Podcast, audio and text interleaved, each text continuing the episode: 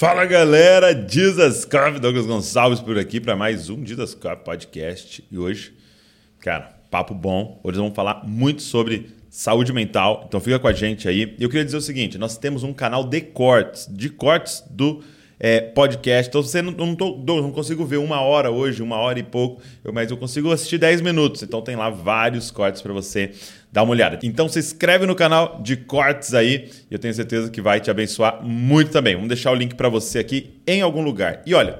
É, nós temos um curso de saúde emocional com o meu convidado de hoje, tá? Eu vou deixar o link aqui na descrição, mas eu quero que você ouça um pouco primeiro, depois você clica lá para você fazer junto com a gente aí esse curso de saúde emocional. Então, vamos embora pro podcast de hoje.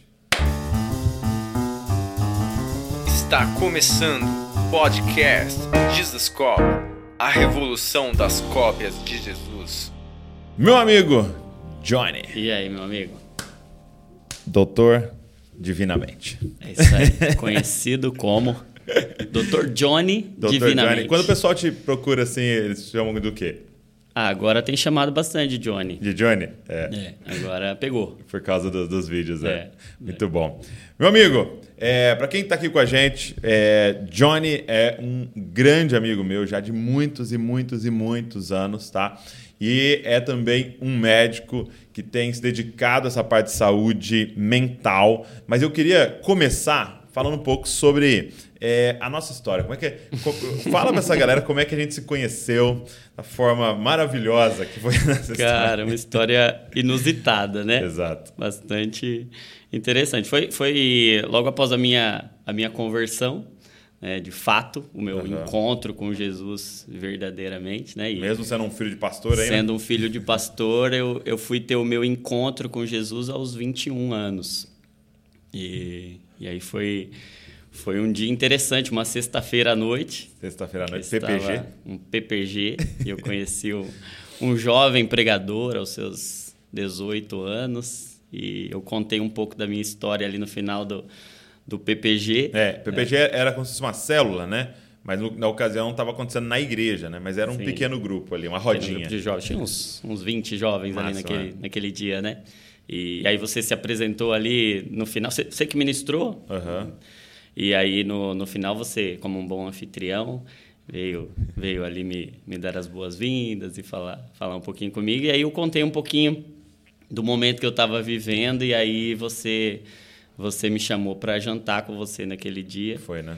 E aí, quando eu cheguei lá no, na mesa ali, eu vi que a Val tava com uma carinha assim um pouco ressabiada. Ressabiada. Né? e aí eu fui descobrir que era aniversário de namoro. Pensa era aniversário de namoro, Pensa o cara leva situação, um convidado cara. que ele acabou de conhecer. Não, e eu, e eu o que aconteceu? Eu conheci você, você contou um pouco da sua história, daqui a pouco a galera vai é, ouvir um pouquinho da sua história. E, eu fiquei impactado com a história e peguei o celular, né? Falei, oh, vamos jantar junto? Convidei Mas aí eu fui lá no canto, peguei o celular e falei, Val, é, sei que é nosso aniversário de namoro, a gente combinou de jantar, vou ter que levar alguém. Gente, é, é, questões de pastor, entendeu? Questões de pastor. Você levar alguém pro seu jantar de namoro. De aniversário de namoro. Pois é. Mas aí quando a Val ouviu a história, ela, ela compreendeu completamente. É. é. E e conta um pouco para a galera, então, qual foi essa história, né? Que me fez te levar para um jantar de aniversário de namoro. É, e, e, é uma é uma história que tem 15 anos, né? Então, 15 anos. Nós, nós somos amigos há 15 anos e foi esse ano foi o ano mais mais marcante da minha vida. Foi o ano que eu nasci, né? Foi o ano que que tudo aconteceu de fato na minha vida. Eu, eu nasci numa família de pastores uhum. e, e era um bom filho de pastor, assim. Sim. Fazia ali os meus, os meus deveres de filho de, de pastor, exceto, igual na mãe, sabe? Sim. Era um varão valoroso, porém porém. leproso. Então eu tinha um baita de um porém ali. Mas uhum, uhum. eu estava sempre na igreja, não era dado a grandes, a grandes aventuras do, do jovem. Mas e eu tinha. E um orgulho, né? É, de certa forma, fazendo medicina, sim, né? Sim. Toda aquela parada que envolve isso. Sim. Então já estava no terceiro ano de medicina nessa, nessa época, né? E a minha, minha infância, adolescência e, e, juventude, eu sempre fui assim, nunca fui um, um, garoto assim acima da média, mas eu estava ali na média, uhum. sabe? Não fazia grandes grandes coisas equivocadas, mas eu tinha uma ferida, cara. Eu tinha uma coisa, um, um, uma carência que desde a mais tenra adolescência ali, dos 13 para os 14 anos, eu sempre estava envolvido em algum relacionamento amoroso. Eu comecei muito precocemente essa vida dos dos relacionamentos contra a vontade dos meus pais, obviamente, que pastores e queriam que eu. Uhum. Mas era uma, era uma carência que eu tinha ali. Depois de. Hoje eu consigo olhar e ver que era uma. É, era, era uma lacuna que eu tinha dentro de mim, uma necessidade de ser amado ali, né? Uhum. De, de, de estar em um relacionamento íntimo. E, e desde então eu não era aquele menino de ficar com com várias garotas, de viver uma vida. Mas eu sempre estava envolvido em algum relacionamento. Entendi. Então você está gostando de alguém? Está gostando tá de alguém. Sempre gostando de sempre alguém. gostando de alguém. e aí, daqui a pouco, não dava certo. Na semana seguinte, eu já estava com outra pessoa, assim, uhum. conversando. E, e assim foi a minha adolescência e juventude praticamente inteira, né? E, assim, entrei na faculdade aos 18 anos. É, durante todo o meu período de faculdade, eu, eu estive nesse. Sabe, er, eram relacionamentos que não eram curtos, uhum. mas também não eram longos, eram coisas aí de meses, um ano, enfim. E, e aí, quando eu estava no terceiro ano da faculdade, e em um relacionamento, eu, eu cheguei um momento que o relacionamento já não estava dando certo mesmo, era um relacionamento um tanto quanto é, conturbado, tinha uma série de, de questões, enfim. E, e o relacionamento chegou ao fim. Uhum. E, ok, então tudo. Normal? Tudo normal, um relacionamento que termina, né? Uhum. Mas mas a partir daquele término de relacionamento, iniciou-se um período muito, muito de desespero, de e de uma pressão muito intensa no sentido emocional e, e ao longo dessas, dessa próxima semana assim, de, de, de término do relacionamento, é, eu entrei num, num universo em que eu nunca tinha entrado antes, né? em que dia após dia eu fui vendo todas as bases que me seguravam sendo perdidas. Uhum. E, e a sensação era de um desespero que ia crescendo, crescendo, crescendo, crescendo. E eu me lembro que eu comecei a, a me sentir é, num grau de de desesperança de olhar e de ver que, puxa vida, é, tudo que eu considero importante está saindo pelas minhas mãos, sabe? Uhum, uhum. E, e eu me lembro que uma semana após a, o, o término, depois de, de todo esse ambiente de, de pressão, de desespero, de um, um cenário trágico se desenhando é, e envolvendo ali as questões do término de, de relacionamento, eu, eu cheguei em um dia em que havia uma voz na minha cabeça que não parava de repetir: se mata. Uhum. Se mata porque não tem mais jeito para você. Uhum. Sua vida acabou. E, e eu olhava para onde eu podia encontrar uma saída e eu não via saída. Eu não via nenhum tipo de perspectiva de esperança. E aí, do, era um, um, um ambiente emocional dentro de mim de um profundo desespero mesmo. Sim. É, e, e diante dessa voz que não saía da minha cabeça e que dizia, ó, oh, não tem mais jeito para você, não tem mais jeito, não tem mais jeito. No mesmo dia, em menos de 24 horas de, de intervalo, eu tentei o suicídio e a menina que eu namorava também tentou. E, e ela, eu não tive êxito na minha tentativa e ela teve. E, e naquele. A, a última ponta de esperança que eu tinha que não enfim, que aquela situação não fosse o meu fim, uhum. ela se foi quando quando eu me vi naquele naquele cenário, né? Como é, como é que você recebeu a notícia? Cara, te ligaram? Eu eu eu estava na casa do meu irmão e e ligaram para ele e contaram e eu. Sabe, Dô, eu, eu me lembro que o sentimento e, e a, o meu pensamento desde antes, mas ali, ali foi assim a, a conclusão. Acabou para você, sabe? Não tem mais jeito, não tem para onde você você ir, não tem uhum. para onde você possa correr, não tem quem possa dar jeito nessa nessa situação. E, e, e, o sentimento maior dentro do meu coração era o sentimento de culpa. Sim.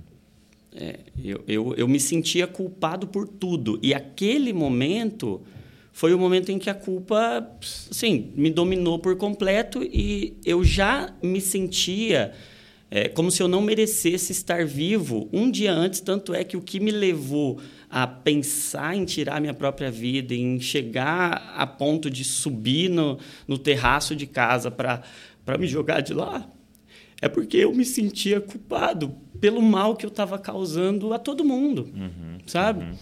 E quando eu vi aquele desfecho, a, a minha percepção foi: eu não mereço estar foi vivo. Cravado em pedra, né? Ali foi, foi a, a consumação você não merece continuar vivo. Você é culpado de toda, toda essa tragédia que está que tá se, se manifestando. Então, ali naquele momento foi a, a testificação de um pensamento que já vinha crescente uhum. de que a minha vida tinha acabado, de que não tinha mais o que o que o que, o que eu pudesse fazer. Né?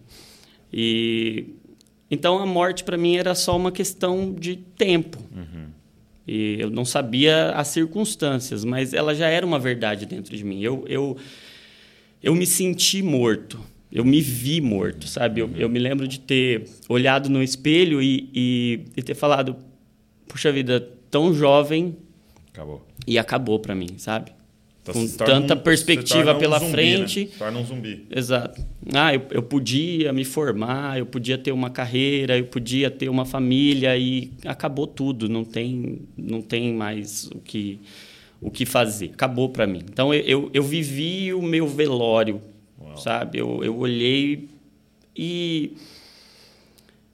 e aí nesse nesse pós nesse dia de de morte em que eu só pensava qual seria a circunstância, como seria e o que, que aconteceria para que aquela morte fosse viabilizada, Deus Deus falou com um homem, um, um pastor que eu não conhecia, e ele procurou os meus pais, procurou a minha mãe e disse: Deus entregou uma mensagem para mim, eu preciso falar com seu filho. E, e ele foi até onde eu estava. E quando ele chegou para conversar comigo, eu ainda muito. Em choque. Né? Eu não conseguia pensar direito. Era um, um, um nível de confusão na mente, sabe? De, de, sentimento de desespero, de desamparo, de você sentir que você não pertence a lugar nenhum, sabe? Que você está você é a causa de, de muitos males, sabe? E eu me lembro que esse pastor chegou e ele falou: Olha, eu, eu estava orando e, e o Senhor falou comigo que eu precisava falar com você. E que eu precisava contar duas histórias para você. E ele não me conhecia também, ele havia ficado sabendo por cima de, de do que havia acontecido. É... E quando ele chegou, ele, falou: Deus me pediu para te contar duas histórias. A primeira história é a história de Davi. E a Bíblia vai falar que Davi era um homem segundo o coração de Deus. E aí você pode olhar e falar, puxa vida, então era um homem admirável, né? Uhum. E a forma como Deus via Davi era um homem segundo o meu coração, um homem que eu admiro o coração dele. Mas quando você olha para a trajetória de Davi, você vê um homem que carregava com ele a história de um adultério uhum. e como consequência daquele adultério, como desdobramento, ele mesmo planejou um homicídio. Uhum. E, e a forma como Deus vê Davi é diferente da forma como qualquer um de nós veria. Uhum. Porque Davi é um homem definido pela culpa que ele carrega. Mas quando o Senhor olha para ele, o Senhor não vê a culpa que ele carrega. Porque o arrependimento dele foi maior do que a culpa. Hum. Então, o que define alguém para Deus não é o tamanho da sua culpa, mas o tamanho do seu arrependimento. Uau, entendi. E aí, ele, ele conseguiu tocar em uma parte do meu coração, okay. porque realmente a culpa era o meu ambiente. Uhum. Mas ele, ele começou a contar uma segunda história depois. A segunda história que Deus me pediu para te contar foi a história de Pedro. E a Bíblia conta que Pedro andou com Jesus ao longo de três anos. E ao longo desses três anos, caminhando, aprendendo, sendo discipulado. Mas Jesus diz para Pedro: Pedro, essa noite. Você vai me negar. Você vai me negar. Três vezes. E aí Pedro diz: Não, de forma nenhuma, Senhor. E aí a história acontece. E o fato é que quando Jesus ressuscita, e Jesus vai se encontrar com Pedro, Jesus poderia muito bem ter chegado para Pedro e, e, dito: Pedro, eu não falei para você, Pedro. Puxa vida, você pisou na bola, você podia ter. Você podia ter, ter me ouvido. Você não, não precisava ter me negado. Mas o fato é que quando Jesus vai encontrar Pedro, Jesus não se concentra no que ele havia feito de errado. A pergunta de Jesus é: Pedro, você me ama? E, e aí ele disse: Jonatas, eu vim aqui para, hum. em nome do Senhor Jesus, te perguntar: Você me ama? Sabe, dona, naquele momento, eu percebi que aquela pergunta não era só um. Eu quero saber se você me ama e por que, que você fez o que você fez, sabe? Naquele momento, a pergunta para mim, ela, ela foi entendida assim: eu estou interessado em um relacionamento de amor com você. E sabe que ao longo da minha vida inteira eu vivi em busca de um amor, cara. É. E eu perdi tudo. Todos os meus as minhas perspectivas foram embora e naquele momento em que eu não tinha mais nada, em que eu só via culpa e morte. Uhum. Só tinham dois pensamentos na minha cabeça: culpa e morte, culpa e morte. E Jesus veio me falar de amor.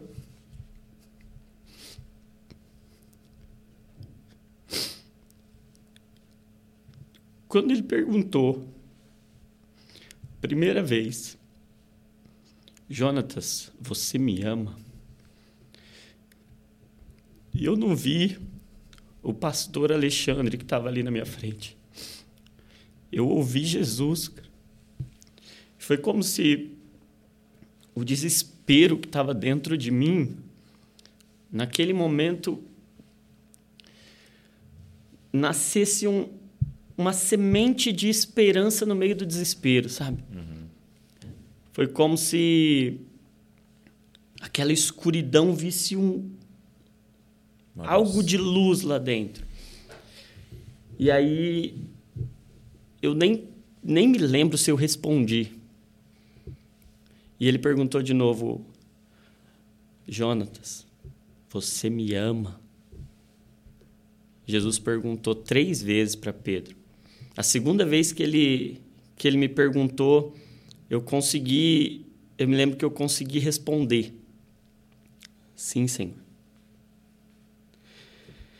E quando ele perguntou a terceira vez, eu, eu caí, sabe?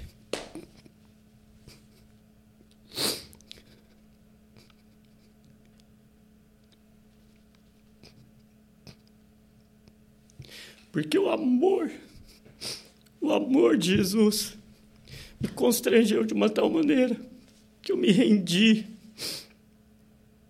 Ninguém me amaria naquele dia. No profundo desespero que eu estava, naquele sentimento de culpa, ele foi me mostrar amor. Uhum. Ele foi me mostrar graça. E quando eu caí, aos pés de Jesus, chorando.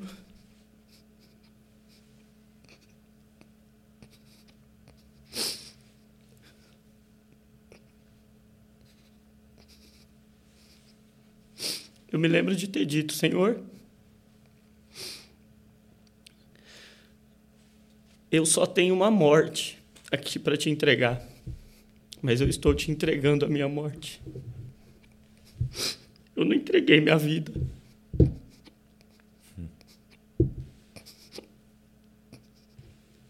Eu vejo algumas pessoas contando como entregaram a vida para Jesus. Eu não tinha uma vida para entregar. Eu entreguei a minha morte para Jesus.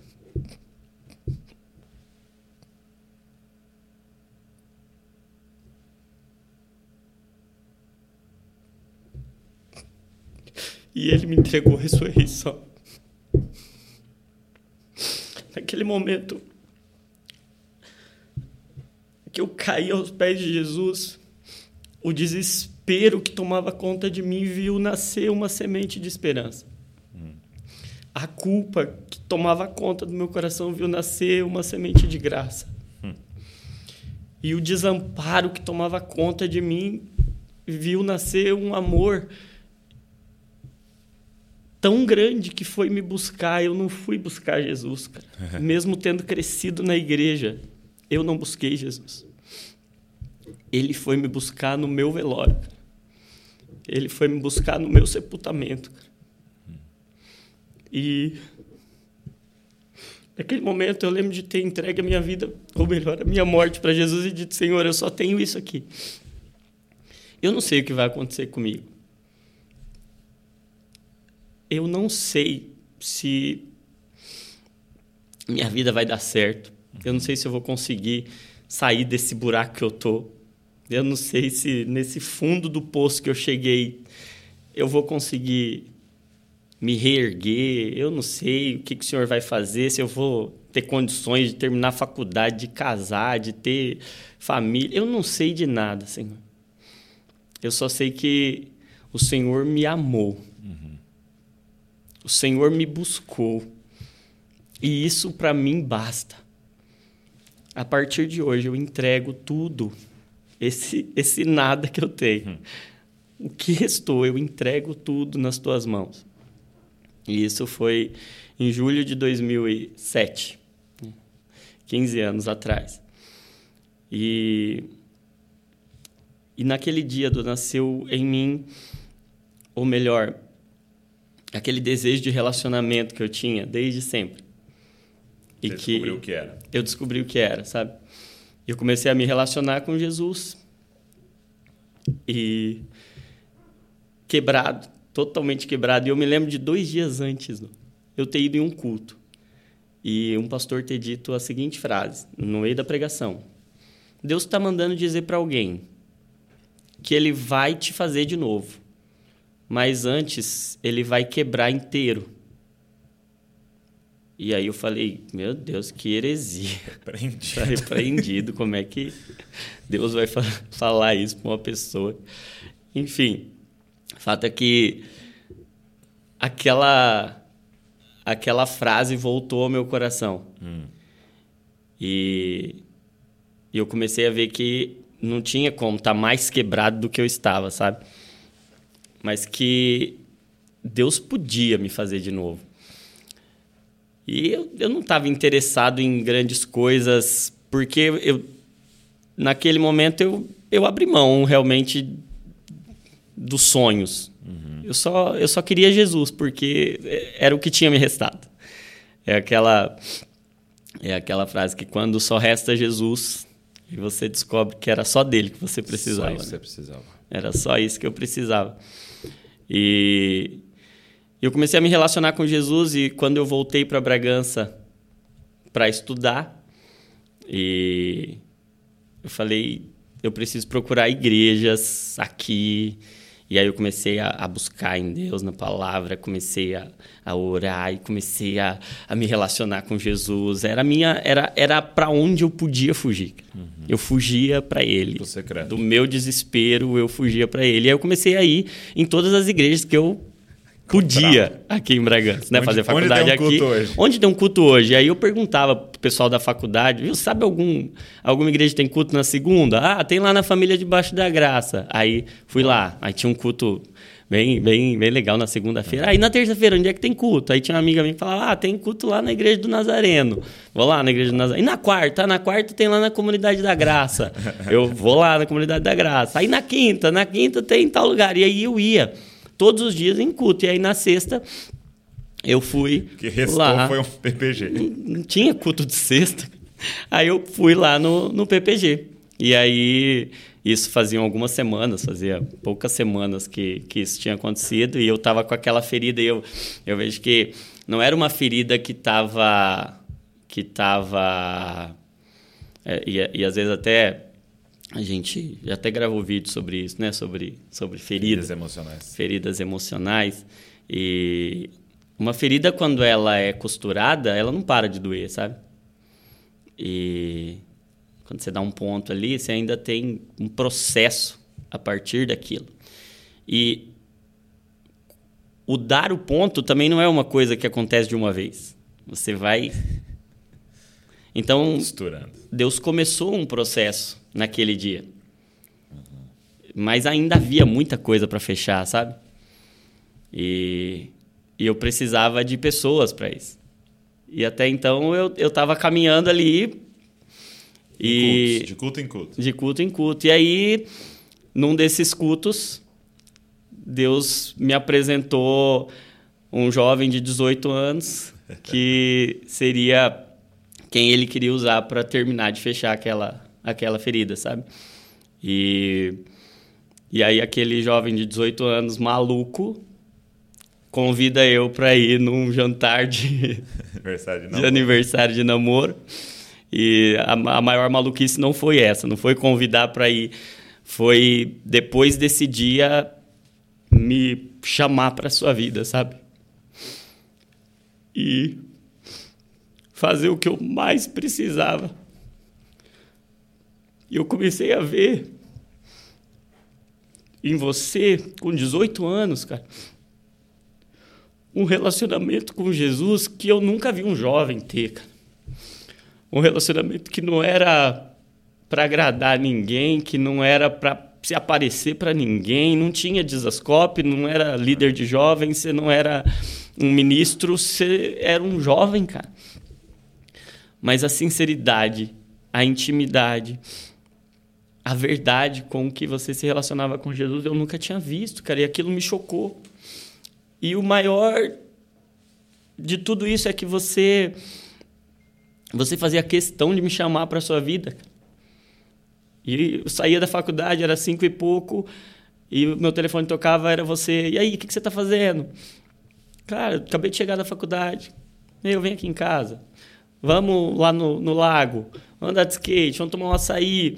E não era que você estava me chamando para pregar a palavra para mim, mas em cada encontro eu ia conhecendo Jesus, eu ia conhecendo alguém que se relacionava com Jesus jovem de um jeito que e, e, que me amava, sabe? Que eu não tinha nada para entregar naquele momento, cara. Eu não, não tinha nada para te dar em troca.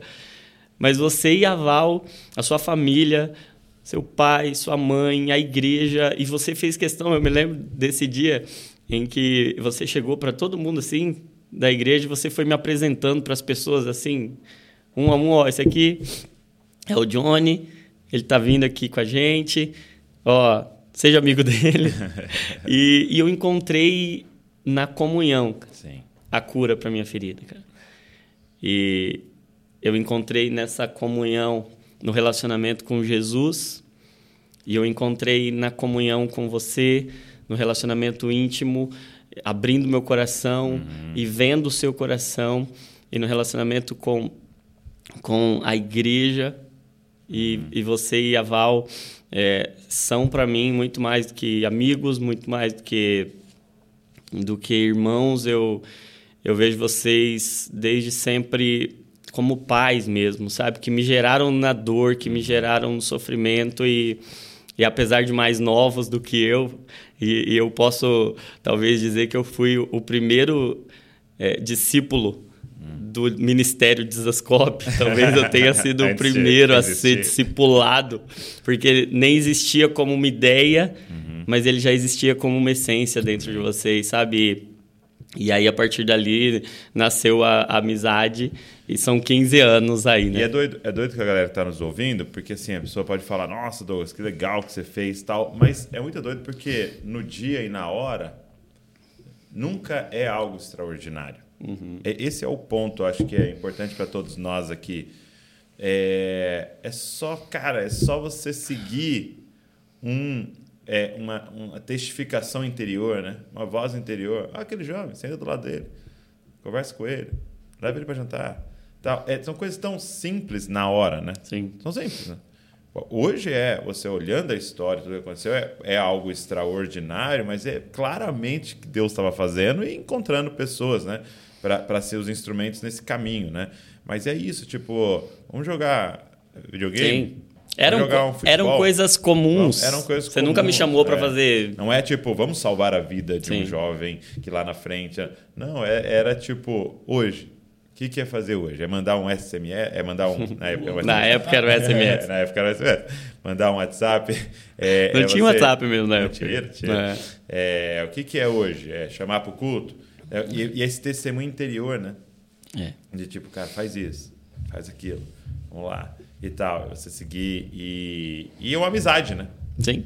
Porque. É, é, Sim, foi o relacionamento. Isso. Não foi não nada era, que você me é, falou, cara. É muito doido, né? Foi o relacionamento. Agora, a, a, descrição do seu processo, é, eu me lembrei exatamente a descrição que o Larry Crabb faz é, sobre os problemas, as dores, os traumas, é, as dores emocionais, depressão, ansiedade. Ele, ele diz o seguinte: toda vez que você está passando por algo, é um convite do Senhor a três coisas, ele coloca.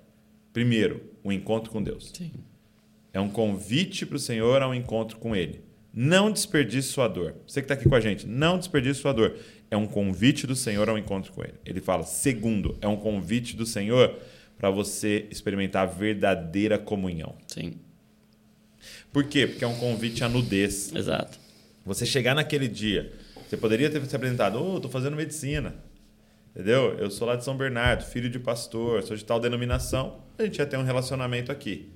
Quando naquele dia você arrancou a roupa, tirou as folhas de figueira, entendeu? Sim. E, e falou, é um convite a mergulhar na verdadeira comunhão. É.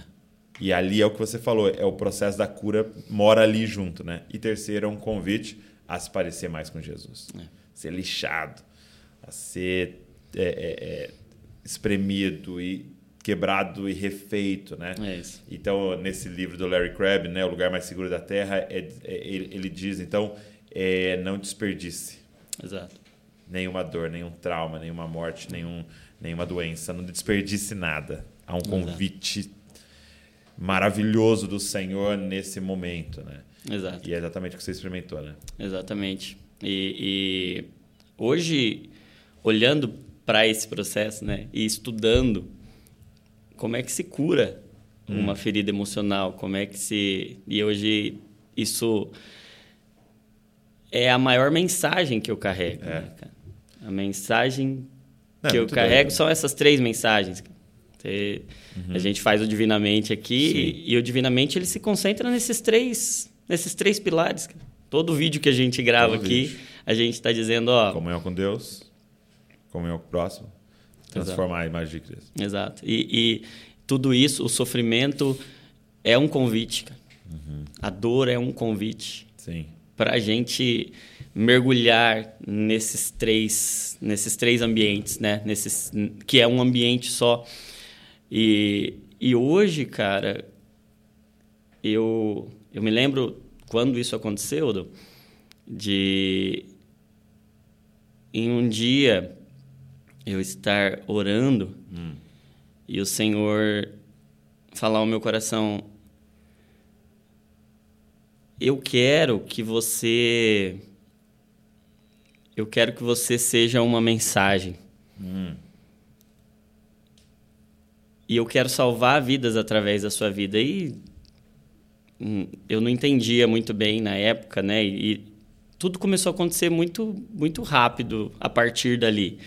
Em, isso aconteceu em julho de 2007. Em março de 2008, eu, eu mergulhei de forma tão, tão assim, intensa em Deus Cabeça. que eu não tinha nada para perder, eu já tinha perdido tudo. E em março eu já estava sendo convidado para liderar os adolescentes na igreja, numa igreja grande, numa igreja que tinha tinha muitos muitos recursos, ou seja, faziam poucos meses, mas é como se na, na minha infância eu tivesse um monte de peças do evangelho soltas. Eu tinha praticamente todas elas. Eu tinha sido bem ensinado, bem discipulado, mas na, naquele período foi como se as peças se juntassem. Então eu conseguia ver o evangelho, eu conseguia ver a imagem toda, eu conseguia pensar em em um todo assim que fazia sentido depois daquilo. E aí eu, eu me lembro que eu estava liderando os adolescentes, depois pouco tempo depois eu já já fui consagrado para o diaconato numa Assembleia de Deus. E era solteiro e, cara, as coisas não faziam sentido, assim, como Deus estava tava fazendo, sabe? E, e aí, pouco tempo depois, né, dois anos depois, conheci a Jéssica, a gente começou é, nosso relacionamento, enfim.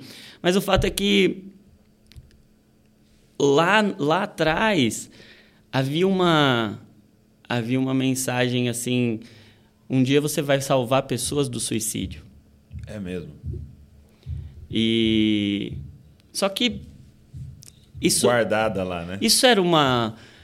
E, e- e isso sempre foi, sabe, do, uma dor tão, tão intensa, porque não parou de doer, cara. Engana-se quem pensa que hoje não dói. Tanto é que toda vez que eu, que eu falo sobre isso, eu sinto uma dor profunda. Sim. Hum, Eu não. Eu não imagino que um dia essa dor vai, vai sumir. E, e eu fui, de certa forma, me dedicando para o ministério, profissionalmente. Terminei a faculdade, comecei a trabalhar, fiz minha especialização em medicina de família, vendo o ser humano de forma inteira, de forma integral. E parecia que aquilo lá que tinha acontecido. É, e, e até outra coisa interessante que aconteceu dentro desse processo é que dois meses depois, em setembro de 2007, dois meses depois desse episódio, eu estava na Fernão Dias, não sei se você lembra disso, e eu capotei o Sim, carro, lembro. cara, um acidente muito feio. E, e aí eu me lembro de eu capotar o carro, eu falei, Deus, o que será que é isso, né? Acho que. Aí eu, eu me, me sentia. O inimigo tá. Igual, igual Paulo, quando ele. Quando ele. Ele sobrevive ao naufrágio, depois ele chega na ilha de Malta e uma cobra vem e, e, pica ele. Cara, você não morre do naufrágio, você vai morrer da. Tanto que a população fala, esse cara é amaldiçoado. Esse cara é amaldiçoado. e aí eu me lembro de ter falado, meu Deus, cara, eu acho que. Só que o acidente, para mim, ele ganhou outro significado depois de um, de um tempo. Porque até o momento do acidente, eu ainda tinha aquela, aquela dúvida: será que Deus realmente me quer vivo? Ou ele queria só me preparar para me, levar. me levar? E aí eu me lembro que eu estava num culto, numa segunda-feira, lá, lá na, na igreja, e veio um pastor de fora. E o pastor não, não me conhecia e ele estava ministrando. E, e aí ele estava contando de um acidente, um incêndio. E aí eu lá, eu tinha chegado atrasado, estava na última fileira da, da igreja. E aí ele, enquanto estava contando o testemunho, ele falou: Você aí de camiseta branca que está aí atrás. Aí eu olhei assim, todo mundo. Falei, cara, tem mais gente de branco. Esperar. Vamos esperar. aí eu peguei e dei uma coçadinha assim. Ele, você que pôs a mão no rosto, deu uma coçadinha. Eu falei, ai meu Deus, vem aqui.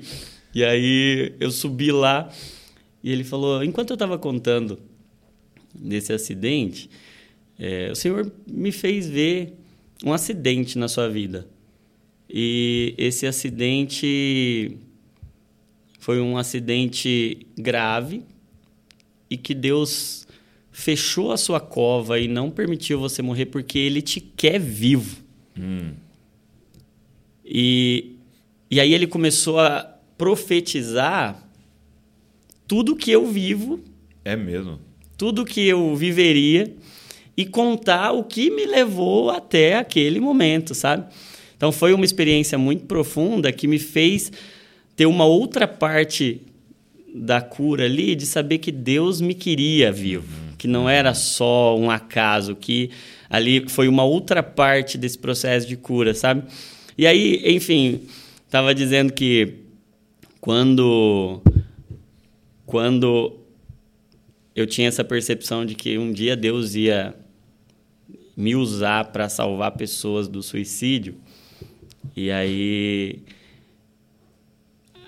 sem eu perceber, as coisas foram acontecendo, sem eu planejar, as coisas foram acontecendo. E hoje, pelo menos uma vez por semana, ou mais do que uma vez por semana, é, e alguns já procuram dizendo isso, outros, depois de algumas conversas, isso chegam, mas eu ouço muitas vezes pessoas que nunca souberam da minha história, pessoas que nunca tiveram acesso. É a primeira vez que eu falo uhum. sobre um isso vídeo, né? publicamente, né? né? em um vídeo. E as pessoas me procuram e falam: eu eu estou pensando, eu até pensei, eu cheguei a pensar em tirar minha própria vida. E o Senhor fala ao meu coração: Eu te quero aqui. E você vai ser usado. E a sua ferida tem poder para curar. E a sua dor pode servir para curar pessoas. A sua dor. E, e eu vejo Deus podendo transformar toda maldição em bênção, sabe? E Deus podendo transformar toda des todo desespero em esperança, toda morte em vida. E hoje é essa mensagem que, que, eu, que eu carrego, sabe? A mensagem. Sem contar o testemunho. Sim. Sem contar o testemunho é a mensagem da sua vida. Né? É. é eu, eu lembro algo engraçado. Quando aconteceu o acidente, você captou? Seu pai foi te ajudar para ver outro carro, né? Foi na concessionária. Falou: eu quero um carro 1.0, o motor mais fraco que tiver. Aí ele falou assim: se tivesse um 0.5. pra não ter como ele correr. Eu não tava correndo, é, Tava chovendo muito. Sim, é, eu tava um pouco acima. Hoje eu vejo, mas não tava correndo. É, tava... É, eu me lembro da última né? vez que eu olhei no, no velocímetro, tava 80. Sim. numa rodovia, mas estava chovendo muito, tinha muita aquaplanagem.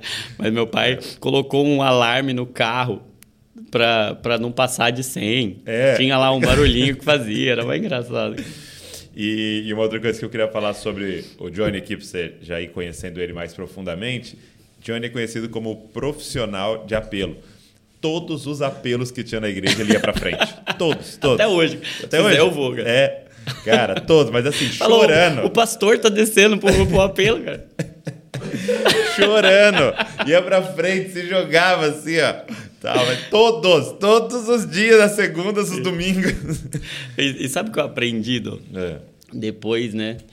é, eu fui aprendendo com a medicina a enxergar o que a Bíblia já estava dizendo. a- E aí a, a, a Bíblia vai dizer que o temor do Senhor é o princípio da sabedoria, né?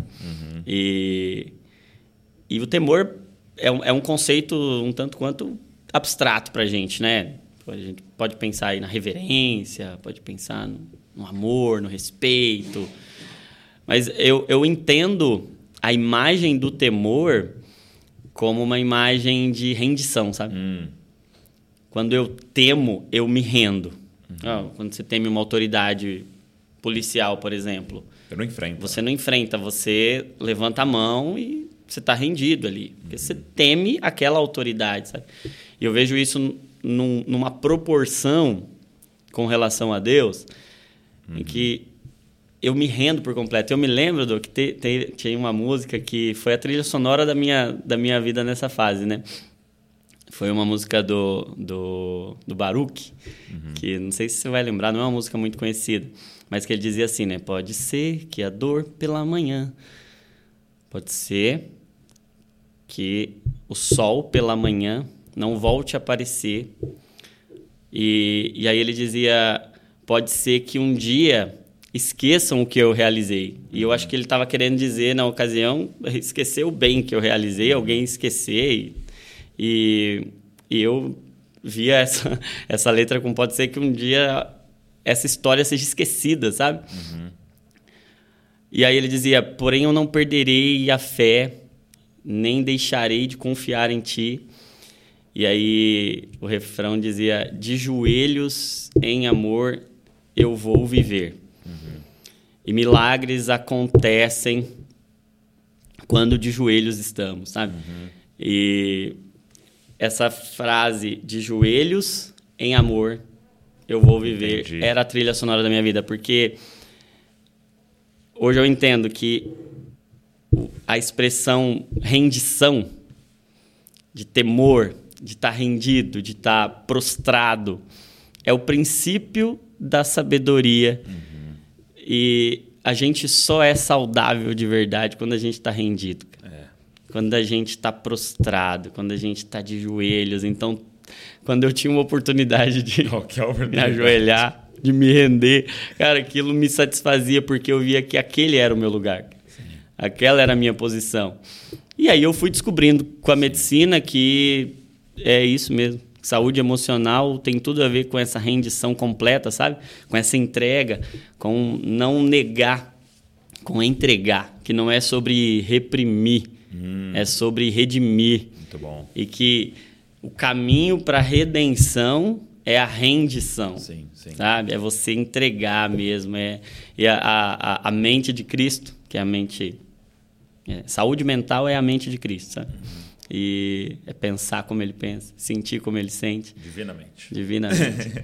que diz o texto de Filipenses que tenhamos o mesmo sentimento que houve em Cristo Jesus, que mesmo sendo Deus, não teve por usurpação ser igual a Deus, antes ele esvaziou-se, Se rendeu, né? se rendeu, cara. E isso é a vida. Encontrar a vida é se render a Jesus. Porque realmente, quando você pensa nas doenças emocionais, a maioria delas tem muito a ver com a crise de controle, né? Sim, De tipo, não, sim. eu, eu vou segurar tudo aqui vou. e isso é exaustivo e tal.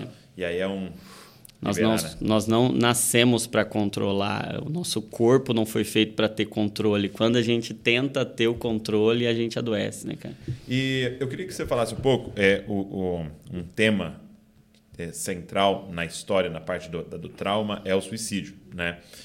Cara, o suicídio é uma coisa assim, é, de certa forma misteriosa, né? Teve uma doutora falando sobre quão, quão estranho é a temática do suicídio, porque há dentro de nós sempre uma... uma é, um reflexo pela vida, né? pela vida, né? Então, É, então é assim, sobrevivência. é, se, se a gente ouvir um barulhão aqui, todo mundo Sim. vai é, o seu corpo vai para baixo porque eu não quero ser atingido. Sim. Então há um reflexo, É o, né? é o ato mais antinatural que se pode imaginar, né? E, e eu queria saber, assim, nessa sua... É, nos seus estudos, nesse seu tempo agora envolvido com isso, no consultório, recebendo pessoas com essa demanda tal, é, o que, que a medicina e o que, que o Senhor tem ministrado no seu coração sobre essa temática? Sim, o, su- o suicídio é, é um problema muito comum do nosso tempo, né? Ele sempre foi, sempre existiu, mas ele nunca teve a proporção que ele tem, que ele tem hoje. E, e hoje eu me sinto realmente chamado por Deus. Hoje eu tenho clareza do meu propósito, Sim. de que Deus queria eh, me preparar para isso e, e me escolheu para isso e eu vejo tendo tendo oportunidades assim sendo procurado no consultório sendo procurado por pessoas por pastores até É, e de fato o suicídio ele não é um, um clamor pela morte Ah, ele é um clamor por sair daquela dor é. De certa forma, é um clamor pela vida, né? é, Porque eu é um queria- clamor pela vida sem aquela dor Isso, a vida abundante. Eu queria me livrar daquela dor. E, e o suicídio ele tem três, três sentimentos, e isso é reconhecido pe- pela medicina, e isso é, é, é muito compatível com o que eu vivi, sabe? O, o suicídio ele tem três grandes sentimentos que estão ali e três grandes pensamentos que estão vinculados a essa ideia, né? É o sentimento de desespero. Então, é aquele sentimento de, cara, eu preciso fazer alguma coisa agora porque isso aqui é insuportável. Isso aqui, hum, sabe, não tem, não tem como aguentar. Então, é, é desesperador. Então, esse sentimento de desespero, de- é um- é um Sem saída. não sem- tenho saída. É um sentimento de desamparo, de perda de pertencimento, sabe? De perda de. Cara, eu não, não tenho mais lugar. Tô sozinho. Eu tô sozinho. E de desesperança, que é a falta de perspectiva, é Futura. a falta de ver uma luz no fim do túnel, sabe? E esses três sentimentos são banhados a três, três ideias de que o sofrimento que eu tenho agora, essa dor que eu tenho agora é intolerável, sabe? Não, não dá para suportar, é maior do que a minha capacidade de, de suportar. E se é, é, é intolerável, eu não vou conseguir aguentar, eu não vou conseguir dar conta. Isso não, não tem um- uma perspectiva futura, então eu, eu preciso encontrar uma solução. E hoje o suicídio até é possivelmente encarado como uma distorção do sofrimento na mente, sabe? É, é uma febre na mente. Então, é uma desregulação na sua capacidade de experimentar. Então, aquilo ganha uma proporção tão intensa, tão grande. E é, é, uma mente saudável, ela sempre vai clamar pela, pela vida. né? É, é o que você estava falando, é um reflexo da nossa natureza se proteger. Agora, tem até um, um- um- trabalho que eles fazem no Canadá, é, que eles chamam de autópsia do suicídio. Então, é uma autópsia psicológica. E eles começam a investigar a vida da pessoa previamente ao suicídio. E, eles chegaram à conclusão que mais de 95% das vezes o suicídio está acontecendo em alguém que está adoecido com um transtorno que ou não foi diagnosticado ou foi diagnosticado, mas não estava tratado como, como deveria, é, ou mesmo tratado como deveria, não estava evoluindo como, como deveria, mas tinha um transtorno, tinha um adoecimento. E, e, de fato, é, o- a grande maioria dos suicídios tem, lógico que uma pessoa que está previamente saudável, tá tudo bem, de repente ela se vê numa situação desesperadora, numa falência, numa perda, num luto, ela pode chegar ao suicídio? Pode. Pode, mas é muito mais difícil, muito mais raro do que em alguém que já tem um processo de, de adoecimento. Sim. E aí a gente, é, sabendo disso, aumenta muito a nossa responsabilidade de observar essas luzes no painel, sabe?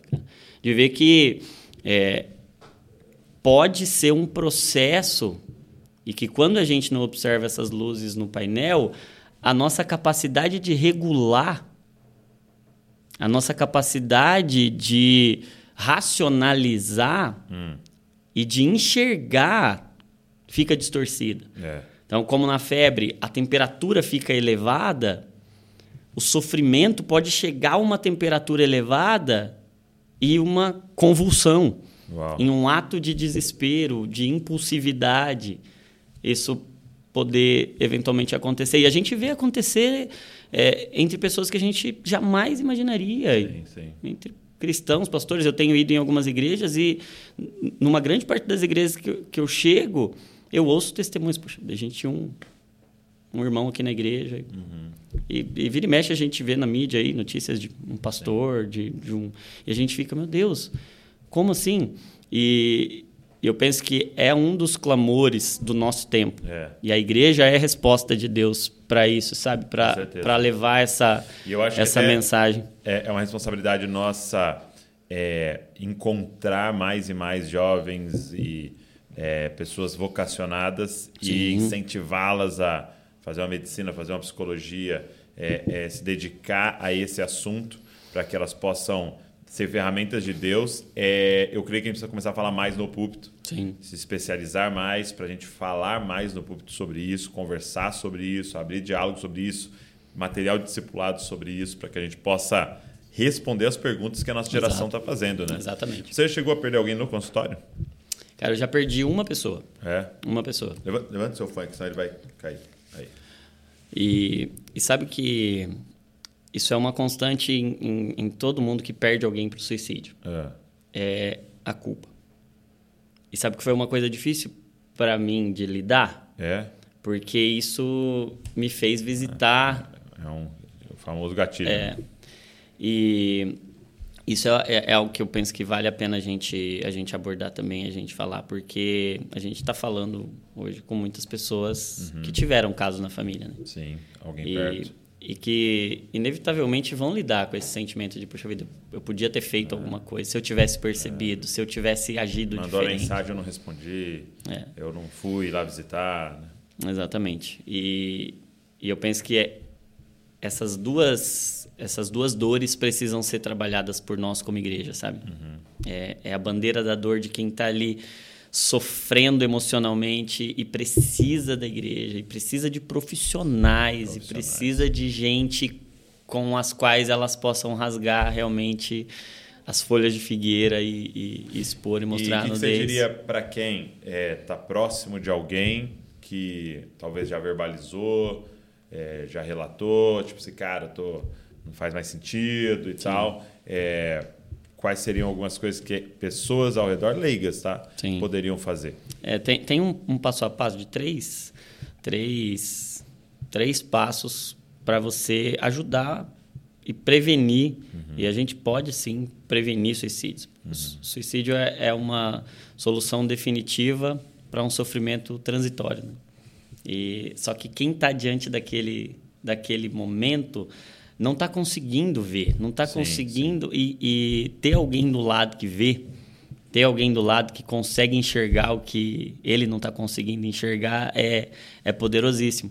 E aí tem um, um- um passo a passo ali que eu chamo de rock, né? Que é, vem um, um- um colega psiquiatra explicando ele e faz muito sentido, né? Esse rock é R-O-C. Tá. Então, o R é de reconhecer o risco. Então, saber que quem fala, quem cogita, quem. E, e às vezes, eh, no nosso, no nosso ambiente mais cristão, a gente não diz eh, tanto. Ah, eu estou pensando em me matar, mas a gente diz muito, ah, eu queria que o Senhor me levasse. né? Podia não acordar. Que são clamores também por um alívio de uma dor que eu não estou conseguindo lidar. Sim. E, então, reconhecer esses sinais, reconhecer essas frases, reconhecer essas palavras, reconhecer o risco Segunda coisa é ouvir. Cara. É o ó. É ouvir mesmo, não dar diagnóstico, cara. Uhum. Sabe? Não. A gente tem uma tendência de de tentar diagnóstico quando a gente não pode ser cura, sabe? A gente fica só tentando dar resposta para as pessoas e por vezes o que as pessoas precisam não é de respostas, é de ouvidos. Uhum. E a gente poder ouvir, ouvir, fala para mim, me conta o que, que você está sentindo, sabe? Abre seu coração, verbaliza, verbaliza, fala. Então ser ouvido, porque o, o falar sobre não aumenta a chance de acontecer, ele diminui. É mesmo. É. Interessante. Então, é, a gente acha que se perguntar para alguém, você, é. você pensou em é. tirar a própria vida, você já pensou sobre isso? A gente acha que vai dar ideia. Parece que a gente está é. Parece que a gente está estimulando e não, pelo contrário, a gente ajuda a pessoa a trazer luz, elaborar, a elaborar. E aí, desde o princípio, é na luz que Deus cria a vida. Então, Deus, Deus nos deixou esse esse princípio e, e, nos colocou como essa comunidade terapêutica mesmo, para a gente ouvir. Cara. Então, me fala, eu estou disponível a te ouvir.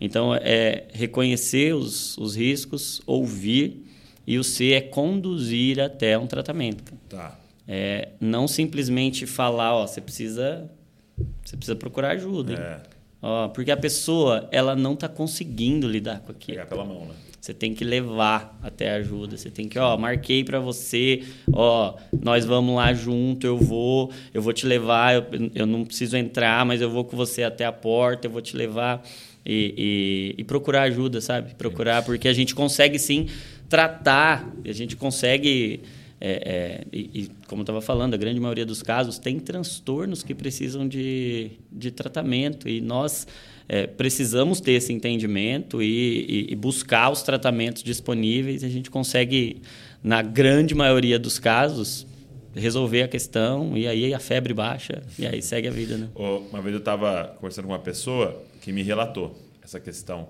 de, cara, tô tendo, sendo assaltado, pensamentos de morte e tal. E, e eu lembro que ela falou assim para mim, é, no meio da conversa, cara, eu tô assim quase ao ponto de ceder e tomar remédio. Mas querendo dizer assim, eu vou chegar nesse absurdo de tomar um remédio. E eu lembro que eu falei para ela assim, ó, é amanhã você vai atrás do psiquiatra e amanhã você vai começar a tomar remédio. Não é quase cheguei. Já era para você estar tomando. Por quê? Sim. Porque você está vendo distorcido. Sim, sim. Então tem algo biológico é. junto no processo. Quando você começa a vislumbrar e visualizar a morte como uma solução? Uma possível solução é um sinal claro de que a sua mente já não está funcionando de forma natural, em que a gente quer preservar a vida. Então, ter pensamentos de morte é um sinal clássico Sim. e claro de que você precisa de ajuda. E, e, é doido, né? Porque você pensa assim, ó. Ah, o irmão fulano tá tomando remédio pro coração. Beleza? Sim. Ah, a irmã lá tá tomando um remédio por causa da dor do joelho. O fulano tá indo no, no, no fisioterapeuta toda semana. E, e nada disso pra Sim. gente é, é, é, alguém sem ah, é. Jesus. Eu vejo. E aí a gente não olha que o cérebro é um órgão. Exato. Como seu coração, o cérebro é um órgão que tem um funcionamento, Sim. tem sinapses lá, tem. É, que pode falhar tudo é. isso. A gente pode tomar remédio, Exatamente. a gente pode ir num profissional, a gente pode fazer a fisioterapia do cérebro, entendeu? É, que seria uma, uma terapia. Então, é, a gente tem que quebrar esse tabu para que a galera é, entenda que nosso mundo jaz no maligno, nós sofremos a influência do pecado o tempo Sim. inteiro, é, tem espinhos e abrores por toda parte, e é uma coisa boa a gente sofrer tudo isso para deixar claro, se não é o destino final. É isso. Tem algo a mais, tem uma esperança abençoada que nós estamos aguardando, entendeu? Mas há soluções disponíveis ao nosso redor. Né? Exato. Eu, eu vejo essa uma, uma ilustração para isso. O, o suicídio é uma é uma distorção da nossa visão sobre o sofrimento que a gente está vivendo. E o que, que a gente faz quando a gente está com a visão distorcida? A gente vai no oftalmo e a gente usa um óculos e não tem problema nenhum a gente usar um, Aqui, um óculos. Né? E ele ajuda a gente a ver as coisas, ele não muda a nossa visão. Não. Ele simplesmente Corrige. nos ajuda a ver da forma correta. Sim. Então, o tratamento é isso. A, a, a, nossa visão ela não é processada no olho. Hein? É, e a nossa visão não é processada no olho, ela é captada pela retina, mas ela é processada no cérebro. E o sofrimento, ele também, cara. A gente capta pelos nossos sensores, pela, pela forma como a gente está vendo, ouvindo, enfim. Mas o processamento disso é mental. É um fenômeno cerebral, neurológico, é um fenômeno físico. É, é um fenômeno também biológico. E a gente precisa de ferramentas também fisiológicas, também medicamentosas e de terapia. E a gente tem que se atentar para isso. Deus deixou, por meio da sua graça comum, alternativas, médicos, terapeutas, remédios, para que a gente possa enxergar corretamente e poder viver e cumprir todo o propósito dele para nossa vida, né? Muito bom. É, eu lembro que alguns anos atrás, um tempo atrás, né? não sei se anos, mas você é, falou para mim, ó, oh, estou começando aqui uma especialização, estou começando a fazer um trabalho é, para ajudar pessoas a pararem de fumar, né? E eu lembro que isso então evoluiu para você compreendeu olha, é, eu posso ajudar pessoas não só pararem de fumar, mas pararem de vícios, com comportamentos são... é, destrutivos. É, e aí isso foi evoluindo então para o que a gente está fazendo hoje, assim, de saúde mental. É, como é que foi, como é que foi essa, essa ideia de iniciar com os fumantes lá? Quando que te. Porque você era um médico da família? É. Ah, os, os fumantes foi por primeiro por uma necessidade do serviço que eu. Hum, tá. e, e aí é, é, até engraçado, né? Porque eu, eu vejo que eu, eu não encontrei meu propósito. O propósito foi me encontrando. Deixa eu pegar esse menino, vai. Esse menino é muito burrinho, cara. E vocês não tinham escrito ainda é. o livro, então eu Deus fui. Deus fez de propósito, Johnny. eu fui encontrando ao longo do tempo e, e, eu fui sendo encontrado ao longo do tempo. Né? Então começou, de fato, é, tendo esse olhar, a, a, a, especialidade da medicina de família é uma, é uma especialidade que busca o entendimento da pessoa de forma inteira. Então esse olhar de corpo, mas também esse olhar de alma, esse olhar de contexto, de a, até se abrindo mais para as questões da espiritualidade. Então foi algo muito importante para mim ter acesso a, a, esse conhecimento em que eu sou especialista na pessoa inteira. Isso foi muito legal.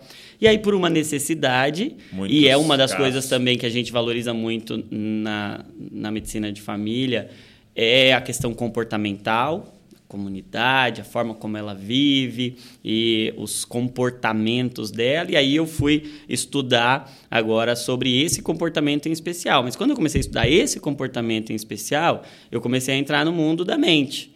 E aí ver como é que as pessoas mudam o comportamento. E parar de fumar é um dos comportamentos, um dos hábitos mais difíceis de serem abandonados. Falei, cara, isso aqui precisa ser divulgado, isso aqui precisa ser. Eu vou mexer nisso aqui porque a gente não sabe como é que a gente reprograma essa máquina, a gente não consegue se livrar de hábitos que a gente foi adquirindo ao longo da vida. E aí eu comecei a estudar e me especializar nessa área da medicina do hábito, do estilo de vida, do comportamento. E aí não dava para fazer isso sem mergulhar no estudo da mente. Uhum. Porque isso tudo é, é mentalidade, isso tudo é mente. E, e a maioria desses processos, eles são emocionais. E aí eu fui entendendo que o cerne, o coração, era o coração. O uhum. coração do problema era nas emoções, na forma como a gente se vê, na forma como a gente se enxerga, na forma como a gente se emociona. Uhum. E aí eu fui encontrando esse caminho e quando. E é engraçado que desde sempre. É, você e a Val estão envolvidos nesse, nesse processo, né? E, e o momento em que eu me vi fazendo o que eu nasci para fazer pela primeira vez, assim, eu, eu, eu, era muito feliz, sempre fui muito feliz pregando Sim. na igreja. E sempre fui muito feliz atendendo no medicina. consultório, na medicina. Mas, cara, quando eu fiz a live com a Val e juntou, a gente fez uma live sobre é tipo assim, ansiedade. Assim, amo goiabada. É. Amo queijo. Juntou. Um dia. Meu Deus. Foi isso, cara. Foi isso. Foi exatamente isso. E aí, quando eu fiz aquela live, cara, eu senti assim uma coisa. E, e de novo, gente, é uma coisa muito simples assim, da Val ouvindo a voz do Espírito. nós tava é, junto falando de outro negócio, se vendo, porque o, o Johnny voltou para São Bernardo, então a gente não se vê tão frequente, mas aí ele veio, nos visitou ali, tava em casa. Na hora de ir embora, né? Ela falou assim: ó, vamos, Vamos fazer, fazer um uma dia uma live? Sobre. Eu tinha feito uma, um, um videozinho é, falando sobre hábitos Ah, que sim. melhoram a nossa saúde emocional. Que é, era o meu tema Uhum. mais importante. Hábitos, comportamentos que você pode mudar. E aí ela falou, vamos fazer um vídeo sobre isso? É, vamos dar uma live sobre isso? Aí vocês marcaram e fizeram. Aí eu lembro que depois da live, né? Você não tinha me falado ainda disso, assim, né? Como você se sentiu fazendo. Mas ela, ela me falou, cara, faz um quadro com o Johnny no YouTube. E aí eu peguei aquela, aquela inspiração ali do, do espírito que ela teve. E aí eu te mandei mensagem, cara, vamos fazer e tal. Não, Pensei e- no nome aqui. Então, e gente- Não, e, e sabe o que foi legal? Porque depois que eu fiz a live com a Val, cara, eu, eu senti uma parada, foi como se acendesse uma área dentro de mim que nunca tinha acendido antes. Uhum. E eu me senti tão realizado, tão vivo fazendo aquilo, que na outra semana eu falei, cara, eu vou fazer de novo. Sem a. Val, eu vou fazer e vou meter. É, é medicina Bíblia. e Bíblia. Eu vou juntar tudo que eu tenho, tudo que eu sou, tudo que eu sei, tudo que eu aprendi de sofrimento, do sofrimento na vida, na prática, do sofrimento que eu aprendi na faculdade de medicina, do sofrimento que eu aprendi na Bíblia, as respostas que eu encontrei na medicina, as respostas que eu encontrei no meu sofrimento, as respostas que eu encontrei na palavra, e eu vou entregar isso pra galera. E aí eu comecei a sentir isso, e aí eu lembro que eu fiz uma oração assim, na segunda-feira. Senhor, isso é muito bom para mim. Eu estou muito feliz. Eu, eu faria isso assim pelo resto da minha vida tranquilo, porque isso é maravilhoso. Mas eu quero saber se é a tua vontade, se, Se o é o Senhor você quer. se é o que o Senhor quer para minha vida. Se for, se o Senhor quiser me dar um sinal, eu agradeceria. isso foi na segunda-feira. Na terça-feira, você me mandou uma mensagem. E aí falou, cara, eu tava pensando aqui da gente fazer um quadro pro YouTube. E na hora, quando eu ouvi a sua, a sua mensagem, aí o Espírito Santo já falou, eu acho, né, que é um sinal, né? Eu acho. Agora, senhor. É meio pede- burrinho, mas meio burrinho, mas eu acho que agora você vai entender, né? Não é E possível. aí, e aí começou, cara, e, e de, de lá pra cá, desde que a gente começou a fazer o Divinamente, assim, eu, eu tenho vivido é, essa convicção Sim. de cumprimento do propósito mesmo. né? E, e aí você viveu algo recente que eu queria provocar todos que estão aqui, né? No momento que você descobre o seu propósito, há um momento que você vai ter que fazer uma escolha, né? Sim. E você saiu pedindo as de contas sair pedindo as contas. de cada lugar. E é uma coragem, né? Você tem Sim. esposa, tem duas filhas lindas e, e uma Confiando casa. que o pessoal vai marcar consulta. Exato. Então fique. Então, é, mas é, cara, esse passo no propósito É. de, de parar, é, abrir mão da segurança e tal e falar, cara, Quando você vambora. descobre o que Deus te chamou pra fazer, você tem que falar não agora pra um monte de coisa, né? E é o desafio. É, é, o, a- o lance do propósito não é só você é, saber o que você vai falar sim, mas agora ele te dá também os, o, o porquê que você tem que falar não, né? É. Sim. Várias portas fechadas que não é pra você E foi entrar o mais mais. difícil mesmo. É, né? O mais difícil é Abrir falar mão, né? É abrir mão. Meu Deus. E muito bom. confiar em Deus, né? E confiar em Deus. Confiar que em ele Deus. vai te guiar. Foi, eu tive esse processo, chegar e pedir as contas e falar, não, eu vou me dedicar agora a isso que Deus E mais entregou. uma vez, eu na minha limitação, eu precisei de Deus assim, falando claramente. Usou até. Foi um, um dos dias que eu vim aqui na, na, na família Desascope, a gente ia gravar um- alguma coisa lá pro, pro curso do Na Mesa. Aham. É, inclusive, fica aí o lembrete pro É, pessoal. isso que eu ia falar. Depois todo mundo, você já ouviu a história um pouco, tá? eu queria que você, é, agora com essa perspectiva, a gente gravou um curso e dá para todo mundo, mas principalmente para líderes, é, de como é que um líder pode ter saúde emocional no exercício do seu ministério, mas também você que não é líder, é, também é um grande preventivo, tá? E tá lá no Na Mesa. Eu vou deixar o link para vocês aqui na descrição, clica lá e faz esse curso. Gente, é super barato, acho que é 79 o individual e dá para você pegar o combo com todos os cursos, tem mais de 20 cursos lá na mesa, mas faça esse, tá? Que vai ser assim preventivo ou curativo para você é, que está exercendo o ministério e que é uma exposição, né? Sim. Muito grande. Mas aí, continua aí. É, veio- aí, aí eu vim, e aí um dos, dos, dos irmãos da, da igreja, eh, foi, foi o Ferini, né? Aham. Ele, cara, eu, eu tive uma visão aqui com Meu você Deus. agora, e eu lá, assim, né? Fala aí. E aí, e aí ele, ele falou, eu, eu vi você, assim, dirigindo um ônibus e tinha muita gente dentro desse ônibus, sabe? E, e aí, de repente, você parava esse ônibus. E aí descia todo mundo. E aí depois saía um pouquinho para frente entrava outra galera, porque você estava indo para outro lugar agora. Hum. E aí eu não entendi nada, né, cara? Falei, amém, amém. Vou tirar falei, a carta de ônibus, né? Cara, tá bom. A carta D. Falei, acho que Deus está querendo me transformar um motorista de ônibus. Não entendi muito bem uhum. o que, que era, se era algo ministerial para a igreja, se era algum. E aí eu me lembro que no outro dia, quando eu cheguei para trabalhar, que eu sentei na minha cadeira e eu coordenava uma equipe ali de 250 médicos. É, trabalhando mais especificamente na, na, na medicina de família e, tudo mais. E, e, aí, naquela hora, eu me vi, quando eu sentei, eu vi um ônibus, cara. Uau.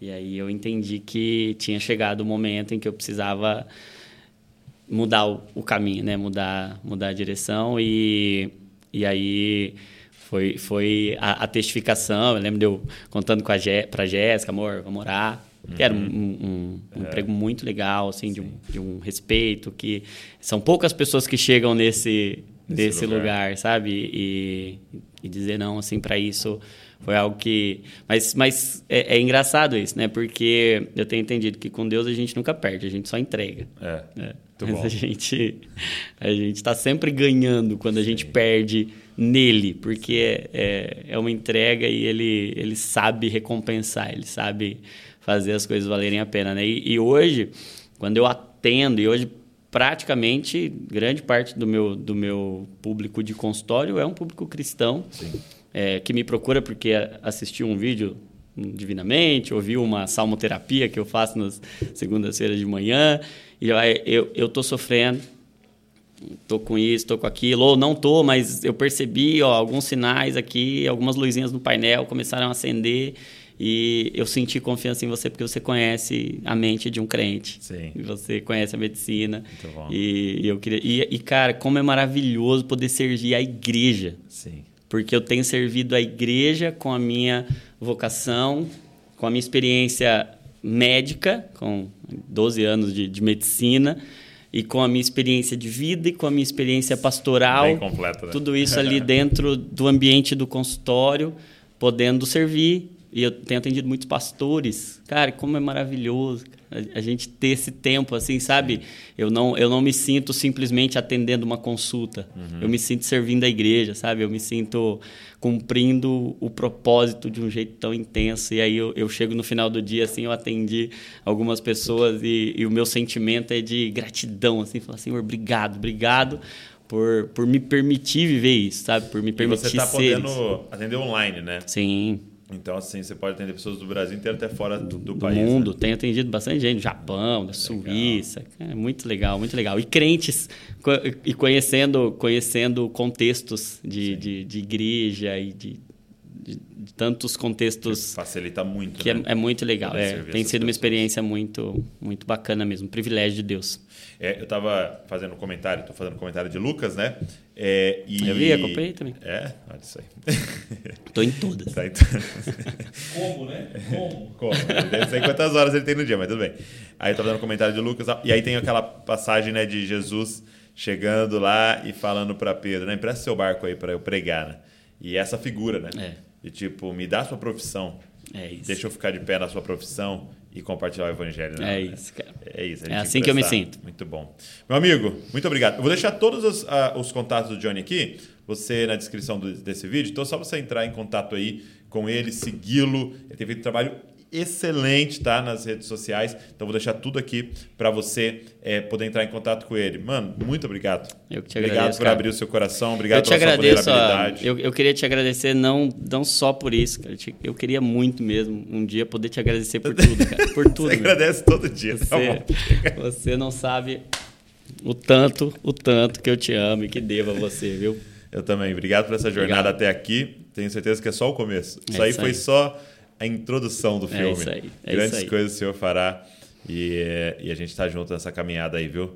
Deus continue te abençoando. A Jéssica, todos os seus filhos que Só dois, mas ainda tem em mais breve aí virão uns, mais, mais uns Deus três, assim quatro permitir. pela frente. Amém, amor. Recebe aí, Jéssica.